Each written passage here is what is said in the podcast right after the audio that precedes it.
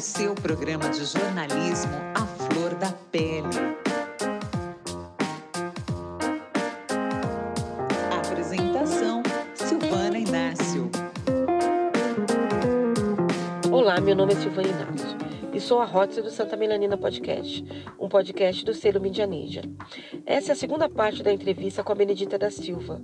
Ela é professora, auxiliar de enfermagem, assistência social e política brasileira. Foi vereadora, governadora do Rio de Janeiro, ministra, a primeira senadora negra e atualmente é deputada federal. Se você não ouviu a primeira parte, volta lá e ouve também. A entrevista ficou tão incrível que resolvemos não editar e colocar a entrevista na íntegra no ar. E lançamos dois episódios simultaneamente. Durante a entrevista, ela fala sobre família, Fundação Palmares, cotas, Lula, racismo. Está incrível. Bom, vamos começar essa segunda parte do programa falando sobre a Fundação Palmares. Houve aqui um trechinho do jornal Hoje, da TV Globo, na voz da Maria Júlia Coutinho, só para contextualizar a conversa. Olha só, a Justiça Federal do Distrito Federal determinou que a Fundação Palmares volte a incluir o nome de personalidades negras que foram excluídas da lista de homenageados da entidade. Essa decisão do juiz Diego Câmara suspende a retirada dos nomes de Benedita da Silva, Marina Silva e João Francisco dos Santos, que foi conhecido como Madame Satã, dessa lista de personalidades. A Justiça analisou uma ação popular que alegou que a decisão da Fundação Palmares, em outubro do ano passado, não respeitou o processo legal porque não houve um processo administrativo para discutir esse caso. Para o juiz, faltou uma motivação prévia para a adoção da medida. Que bom lembrar de você essas coisas, viu? É melanina Ai. mesmo, sabe? É, disse para você, é... nossa, melanina é santa. Santa Ai, melanina. Eu vou entrar num assunto agora é, meio espinhoso, mas eu acho que é necessário falar, que é sobre a questão da Fundação Palmares, né?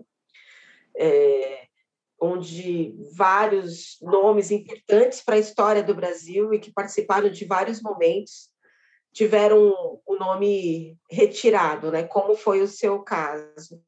E aí eu queria que você, eu não vou citar o nome dessa pessoa em si, que eu acho que ele não merece nem que a gente seja citado, mas é, queria que você falasse um pouquinho desse momento. Olha, foi um, uma coisa muito brutal. É, não foi brutal por mim, foi pela história da negritude.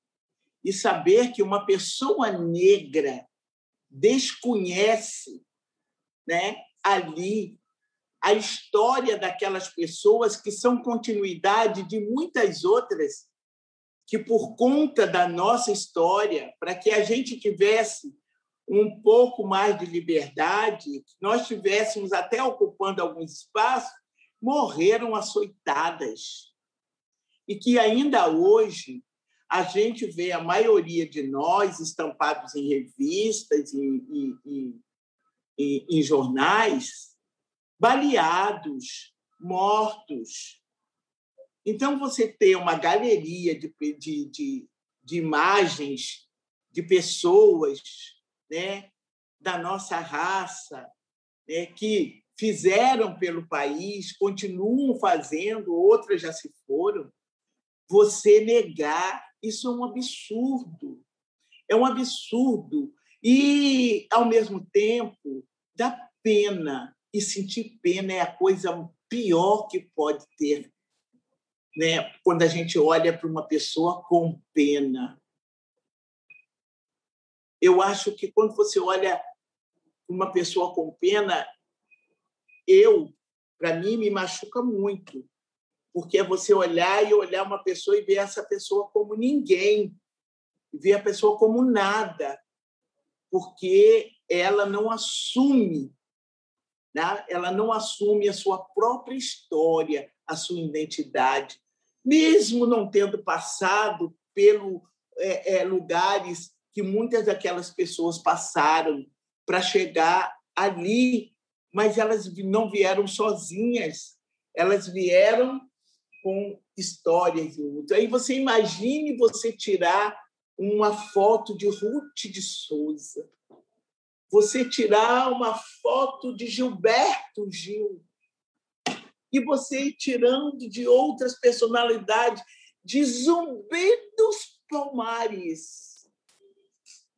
Você tirar uma foto de. Pensa bem o que é tirar uma foto de Mandela. Pensa bem que você acabar com uma galeria, porque essas pessoas nada fizeram pelo Brasil.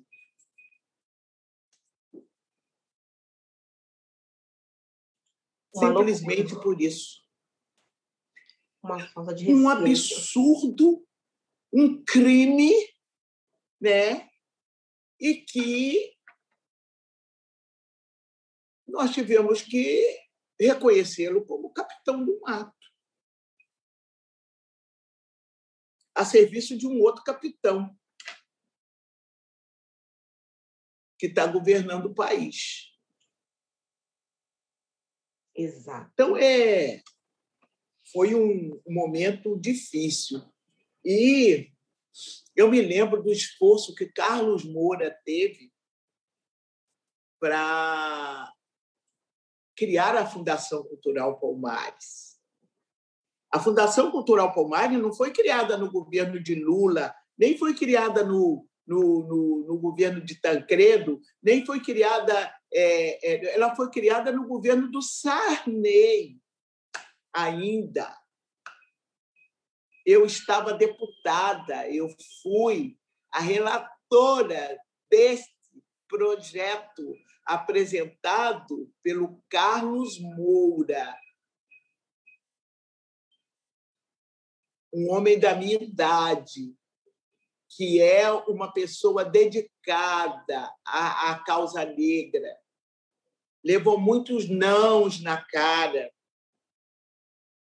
mas fez um trabalho excelente, porque o único instrumento que o governo tinha naquela época relacionado à, à cultura, porque aquilo ali é uma fundação cultural para promover a cultura negra e você ver aquilo ali.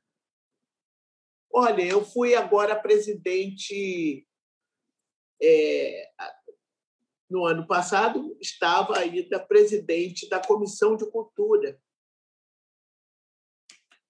Sim. Né? Não vou nem dizer que me antecedeu, mas tiraram da sala também uma foto, uma caricatura feita pelo chargista de Gilberto Gil. Quando eu cheguei lá, que descobri, né, cada presidente que chega lá bota as fotos que eles quiserem. Eu fui lá, peguei o quadro e coloquei o quadro na parede. Por quê? E comecei a tirar foto em frente. Mandei para tudo quanto foi lugar. Né? Então, você, quando chega nesses espaços, você está você tá identificada, você precisa eu tenho orgulho, porque eu tenho orgulho de ser o que sou. Agora, eu abomino o que eles fizeram, porque eu sou o que sou. Então, quando eu, eu, eu, eu, eu sou é, radical contra é, as pessoas racistas, e para mim não importa se elas são brancas ou elas são negras. Eu sou radical. Nós não podemos ter isso, de jeito nenhum, e, e aceitar isso. E aí, o que eles fazem para a gente é vir jogar na cara da gente. Aí, é um negro que está fazendo isso. Aí eu disse, pois é, é porque ele não ele não está tão negro assim, porque ele absorveu a, a sua cultura e não a cultura dele que ele deveria assumir. Ele teve vergonha de assumir, mas eu não vou poupá-lo por isso. E nem porque você está dizendo, não, porque você também é outro racista, porque você já botou aí sabendo que ele era racista para te ajudar a fazer o confronto. Não tem pena. Como se fosse um comparativo, né? Como se tirasse toda a comunidade por, por uma pessoa, né? Uma pessoa. Mas tem milhares e milhares de negros por aí. E a Fundação Cultural Palmares, ela promoveu muito, muito, muito, muito. Veio do movimento negro, o pedido de, do zumbi, herói da pátria brasileira, mas veio também muito pelo esforço feito. Eu não canso de dizer, é, é, de falar, porque eu não esqueço dos feitos das pessoas. Não é porque uma pessoa não tem um mandato que você não vai falar dos feitos deles. Senão, nós não estaríamos falando da nossa comunidade, né? não estaríamos falando de uma Ruth Souza, de uma Lélia Gonzalez, não estaríamos falando de uma Ildésia Medeiros, professora, é, não estaríamos falando dessas pessoas. E são pessoas que é, nos representaram, algumas que já se foram e que ainda estão aí nos representando, uma Helena Teodoro, tantas outras mulheres que nós conhecemos. Estão deixando um legado, estão deixando um legado né, para a sociedade. Exato. Exato. Benedita, é, aproveitando esse, essa questão que você falou agora, eu queria tirar um. É, lá atrás você comentou um pouquinho. Qual que é o papel da branquitude dentro de todo esse contexto? Que agora se fala muito de é, dentro das empresas. Como é que você isso? Como você vê isso? Qual o papel da negritude na, na nessa luta contra a discriminação racial e o racismo? Olha, é... nós tivemos uma oportunidade, já estávamos né, subindo alguns degraus do governo do Lula e do governo da Dilma, porque não foi só uma questão, e eu acompanhei, da criação do Ministério. Começou a discutir essa política de representação de cotas por dentro é, das instituições é, governamentais. Não era só a questão de ministério, né? não era só. É, é, havia entre os servidores, poder estar estimulando os servidores. E, e foi interessante que é independente desse governo que aí está, mas hoje nós temos Supremo que trabalha a política de cotas, aliás, né? eles é, constitucionalizaram, porque quando entraram esses governos de direita, começou a dizer que a política de cotas não era, era inconstitucional. Não foi provado que ela é constitucional e o Lula tornou, né, dentro da esfera federal, é, políticas de cotas como é, sendo políticas públicas de, é, de, e que de 10 em 10 anos nós teríamos ver os avanços, até que a gente assumisse a paridade.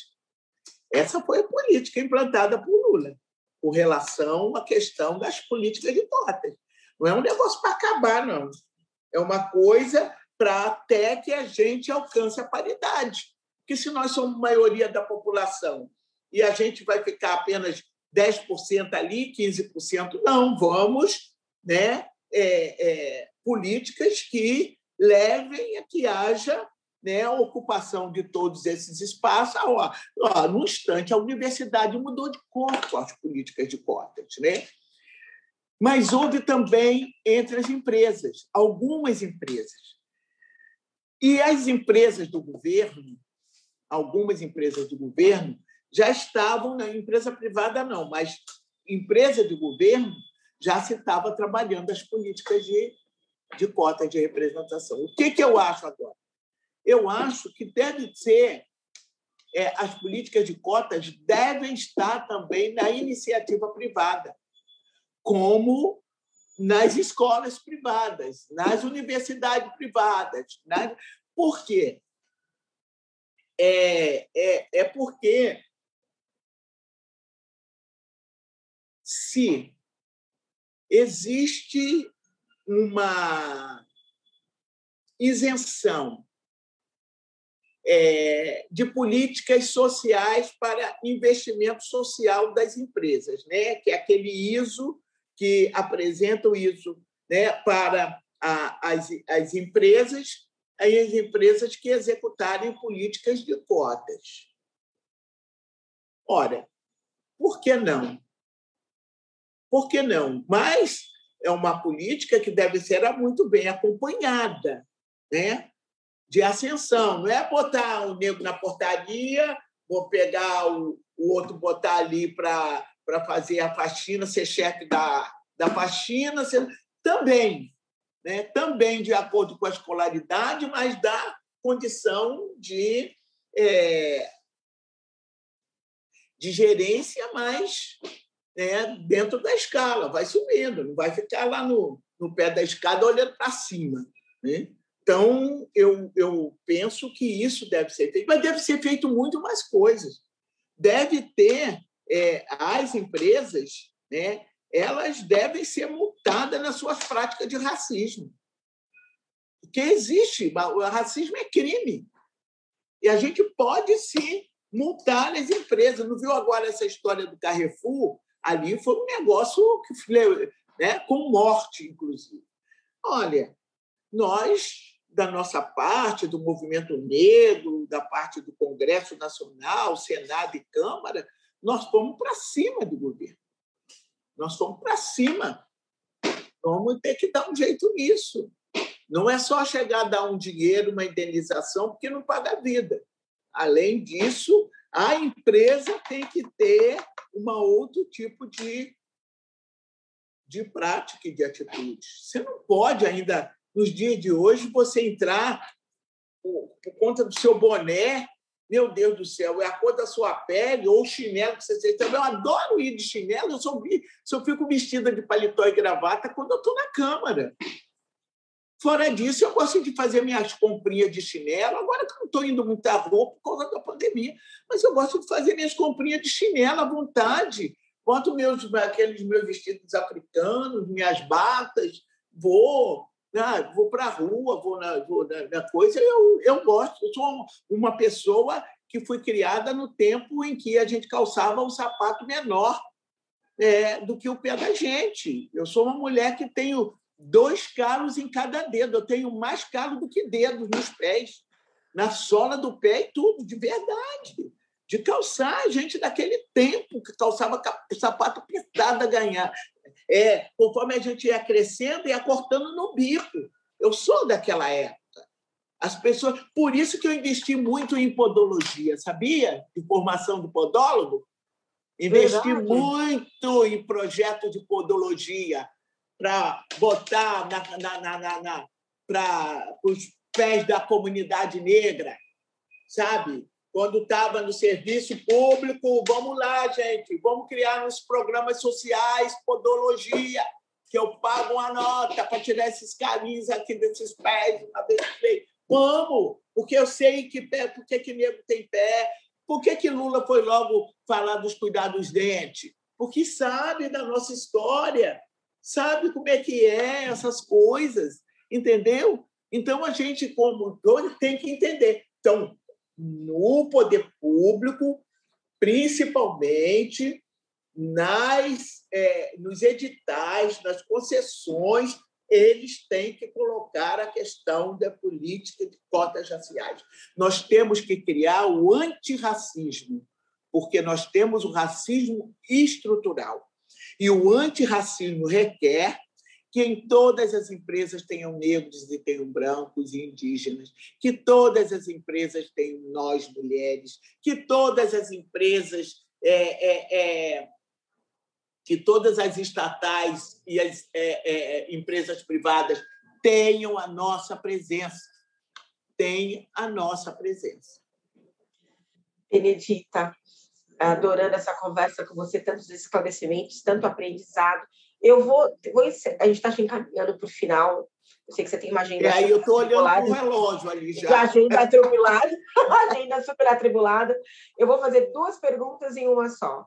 Queria um pouquinho que você falasse esse fato horrível que aconteceu aí no Rio de Janeiro, Ai. que foi a chacina do Morro do Zacarezinho, e que você falasse um pouquinho desse atual governo que é, na minha concepção, está é, acabando com, com o país, né? Bom, nós estamos vivendo um momento grave né, no nosso país. Aí eu quero falar também um pouco das mulheres brasileiras que não esmorecemos, nós, mulheres negras. nós, mães de filhos e filhas negros, nós que moramos nas favelas, nas periferias, nas quebradas. Nós estamos falando um pouco dessas mulheres. É preciso que a gente fale um pouco dessas mulheres e como elas estão sendo tratadas. Porque nós lutamos pela vida, né? A luta centenária nossa é para que a gente vida negras importam, né? A vida dos nossos filhos e filhas importam, né? Parem de nos matar. E a gente tem um governo genocida. Um governo genocida.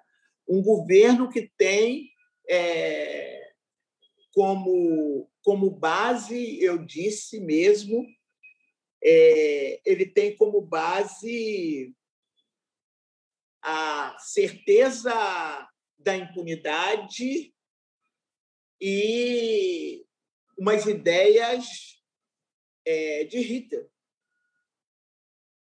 Nós estamos enfrentando uma ditadura e as pessoas não percebem. E diz não, que nada. Nós estamos enfrentando um neofascista. Tá bom, seja o que for, não vai, não presta. Ditadura nunca mais. O que está sendo feito nesse país? Armando as pessoas para elas se defenderem de quem? De nós, pobres, negros e negras, das favelas.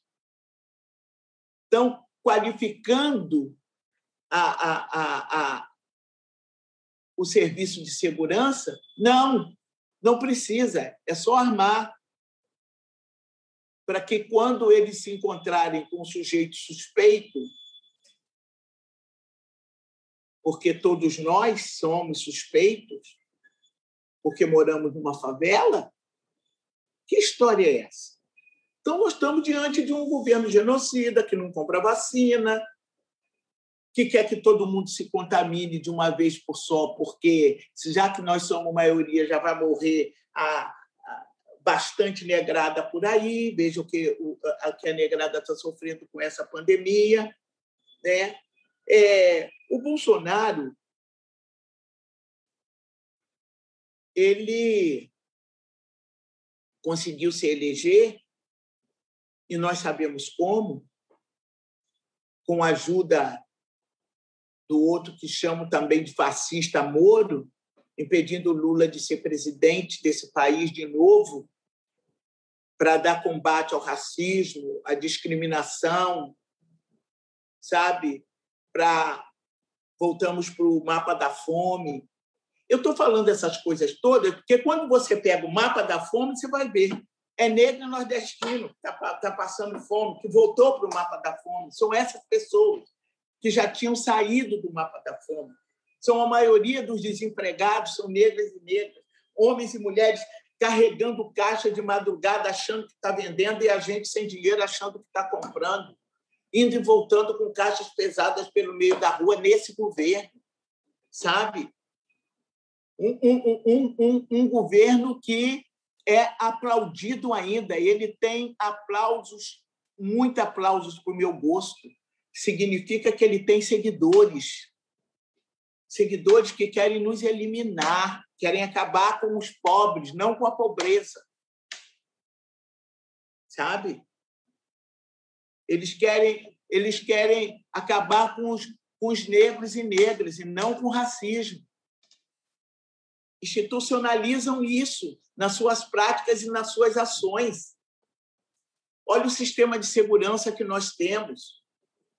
Um sistema de segurança que chegou e fez mais uma das suas, chacina, foi o que aconteceu. Mas o impressionante, querido, é que a chacina foi feita logo depois que o Bolsonaro teve no Rio de Janeiro conversando com o governador, impressionante. Logo que se instalaram a CPI da vacina, quando tem alguma coisa, tem que tirar de foco, não importa como. A Constituição garante que as pessoas sejam presas, julgadas se tiverem culpa, condenadas, têm a sentença e elas cumprem. Não tem na Constituição brasileira que as pessoas. Não tem pena de morte na nossa Constituição brasileira.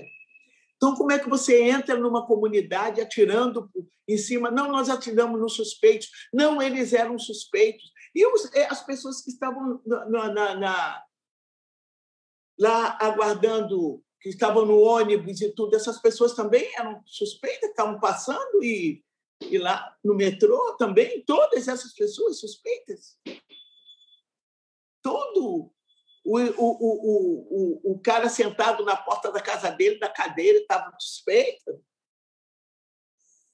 O senhor dentro da casa dele, com, com, com, com a família dele, com uma filhinha, vê alguém entrar na sua casa, aí matam aquela pessoa dentro da sua casa, matam uma pessoa se entregando, uma pessoa se entregando, pronto, perdi. É para levar para onde foi parar uma pessoa com um tiro na mão? Depois aparece no Instituto Médico Legal. Pessoa que entra no camburão. Imagens terríveis, incríveis. Aí diz, não, morreu um policial. Lamentamos que o policial tenha, porque também lamentamos que a operação foi horrível. Porque uma operação que deixa 29 pessoas mortas, ela não pode ser considerada uma boa operação, mesmo que todos aqueles bandidos que eles disseram que são bandidos tivessem com uma metralhadora na mão e eles pegassem ela com ela na mão, mesmo, mas as pessoas mortas não têm. Mas nós vimos isso na Candelária, nós vimos isso em Vigário Geral, nós vimos isso na Cidade de Deus, nós vimos isso no Alemão, nós vimos isso na, em, em São Gonçalo, nós estamos vendo isso. Então não estão. Inteiro, infelizmente, né? Não estão combatendo, não estão combatendo as drogas. Gente, que fim levou aquele avião, hein? de suporte do presidente com aquela droga hein? Que fim levou, hein? Que fim levou, é, não sei, um carro com não sei quantos fuzis que foram achados, hein? O que fim levou, hein? Que fim levou roubos, furtos? Que fim levou? Gente, não tem arma. Como é que a malandragem pode ter armas? sofisticadíssimas, usadas até mesmo pelo exército. Como? Como é que, que eles podem ter isso? Como é que isso chega? Como é que isso sobe? Como é que isso passa nas costas? Passa na bolsinha, na mão, assim. É, alguém está facilitando essa chegada, né? E alguém não que pode ser uma pessoa qualquer. Não pode ser uma pessoa qualquer, eles têm que descobrir quem são essas pessoas. Quem são essas pessoas? Porque depois que você mata, não dá para você dizer, irmão, esse daí não tinha ficha na polícia. Está morto. É? Mais uma família que então, chora. esse governo é um governo bélico, e está fazendo escola, e nós precisamos reagir. O nosso fora Bolsonaro não pode ser um fora Bolsonaro da rede, um fora Bolsonaro de dentro de casa batendo panelinha. Pode não. Tem que ser na urna, tem que ser no voto, né? É. Não pode. boca a boca. Não pode porque nós já estamos em 420 mil pessoas, né? temos 420 mil óbitos pelo Covid, coronavírus aí, e o governo começou dizendo que era uma gripezinha, depois dizer que não peguem atleta, depois dizer que não precisa usar máscara, depois dizer que a economia estava perdendo, que tinha que abrir tudo, depois dizer que a vacina não prestava porque era vacina ideológica, e a última dele foi dizer que esse vírus é um vírus fabricado pela China, criando o maior problema internacional, já criou com Cuba, com, sei, então, com a Rússia, e enquanto isso, as pessoas estão morrendo. Enquanto não chegarem na casa dessas pessoas, tem pessoas que, enquanto não chegarem na casa delas, elas não vão reagir. Elas não vão reagir. Porque se você ouvir um dia na Câmara, você se assusta. As intervenções que são feitas. Você se assusta. E a boiada está passando para esse governo. E a gente, se quiser, caso Jacarezinho, a gente é quem tem que saber de onde veio a bala, de quem era a coisa, de onde veio a arma, quem vendeu, quem não sei o que. Você acha que a gente vai conseguir? Infelizmente não, né? Porque até as provas eles já pagaram até essa altura do campeonato, né? Eles não poderiam jamais ter retirado os corpos. De jeito nenhum. Não sou ele, ele não tem que te retirar corpos. Fez uma chacina, tem que vir a perícia. Como é que você tira os corpos sem perícia? Intencionalmente, né, Benê? É, infelizmente,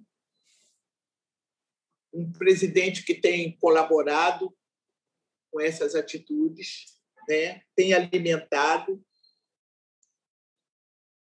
É, é, eu acho que ele é a, maior fábrica de variantes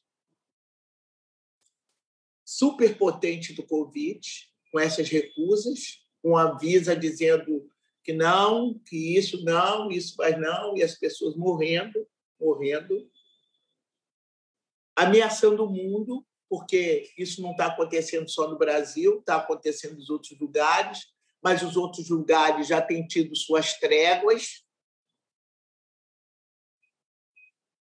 Aqui a gente não tem está faltando vacina, tem gente que ainda não tomou a primeira e está faltando para a segunda dose.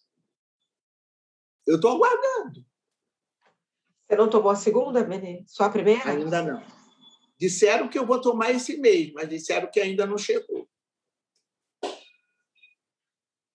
Realmente, essa questão da vacina é um, é, é um surto que está deixando milhares de brasileiros não, sofrendo eu vou me lembrar de, até de uma música de Lula. Ô, oh, meu Brasil, o que fizeram com você? O que fizeram com a maioria das pessoas, das mulheres, né, dos pobres, dos negros, dos indígenas? O que fizeram com você? Né? O grito de luto transformado em luta de todas nós de todos nós. E agora a nossa bandeira é fortalecer o SUS, está segurando a nossa barra, o auxílio emergencial, vacina para todo mundo gratuita, um fora Bolsonaro bem grande. É o que nós estamos precisando. Benedita, eu quero te agradecer muito essa entrevista, sua disponibilidade de falar comigo, de contar até algumas coisas da sua infância e revisitar a sua infância.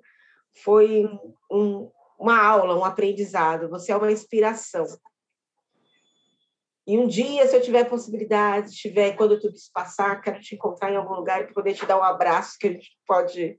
Agora tem que ser tudo virtualmente, né? Não, mas breve, breve, breve, breve. Bom, espero que vocês tenham gostado. Compartilhem com os amigos e nos sigam nas redes sociais. É só procurar por Santa Melanina Podcast. Nós estamos no Twitter, Instagram e Facebook. Esse episódio tem apresentação minha, Silvana Regina Inácio, edição de Renato Puccini. Apoio de gravação de Edivan Filho e comunicação visual de Beatriz Rosário Silva. O Santa Milanina Podcast faz parte do selo NinjaCast da mídia Ninja. Um abraço e até o próximo episódio. Cuidem-se!